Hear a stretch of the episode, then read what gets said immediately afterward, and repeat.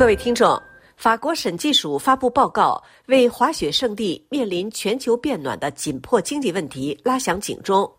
法国教师工会组织二月六日发出呼吁，要求全国教师为加薪、改善工作环境以及反对中学教育政策举行罢工。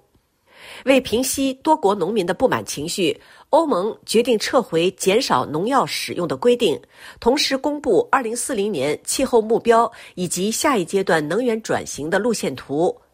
这是2月7日出版的法国各大日报头版关注的新闻焦点。各报聚焦的国际新闻内容分别有：阿塞拜疆迎来大选，63岁的现任总统伊利哈木·阿利耶夫将在没有对手的情况下获得第五次连任。土耳其南部和东南部省份地震一年后，震区复兴缓慢，依旧满目疮痍。查理三世国王罹患癌症，震惊英国。此外，《十字架报》在网页论坛栏目刊出法国国家研究中心名誉研究主任、著名汉学家、中国问题资深学者白夏的一篇文章，揭示了中国国家主席习近平打算创建一个平行的世界秩序，以达到操控全局的目的。白夏在文章中写道：“习近平逐渐在共产党内和中国国内树立了自己至高无上的权威，构建了为其新的世界秩序服务的力量。自2022年中共二十大确立了第三个任期以来，习近平便将国家安全置于其治国的核心地位。为此，习近平不断在各个领域加强党的领导。”在最高层管理机构的人事任免问题上，只有他的心腹人物才能够受到提拔，进入政治局常委会。表面上看，习近平如今可谓是一位叱咤风云的人物，然而排除异己的事实却也暴露了他的不自信。这一部分受到排挤的少数派可能会构成未来的危险。不过，习近平正在着手完成他在2017年第二任期开始时制定的捍卫国家安全政策。对内，北京于2016年推出了《境外非政府组织法》，禁止非政府组织接受外国资金，大大的削弱了中西方公民社会之间的联系。此前，在2015年7月9日对民权律师的围捕，已经压缩了社会的自治空间。二零二三年四月通过的反间谍法令局势进一步恶化。如今，任何向外国人提供非官方信息的人都有可能被判间谍罪。中国公民与外国人之间的任何交往都可能被视为勾结敌对势力。相关法令还鼓励中国公民举报所谓的可疑的外国人。另外，任何民主诉求都可被视为美国阴谋。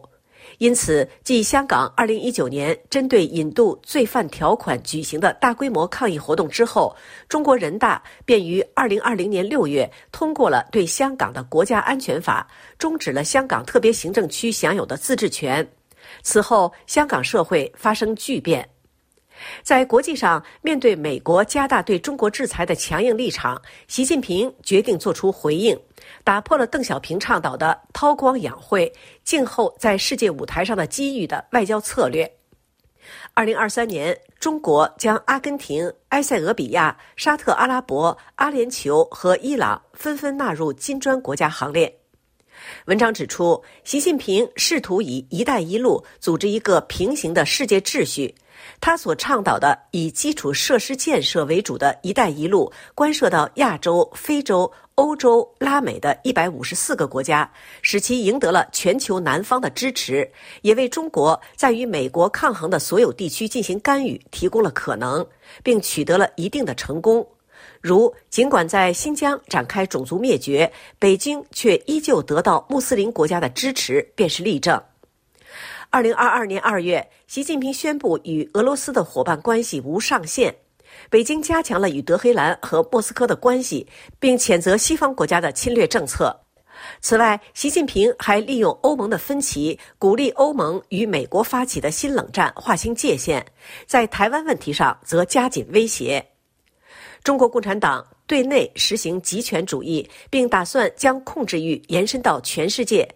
在海外设置警察。控制海外华人和中文媒体，以打压流亡反对派，并防止中国学生与中共抵抗，还通过继续收买仍与台湾保持外交关系的为数不多的国家的办法来孤立台湾。总之，习近平第三次连任以来，强化了对西方的敌对政策。他以国家安全为名，以最终达到扼杀国内外所有抗议之声的目的。以上是本台今天的法国报纸摘要节目，由刘芳选播，感谢收听。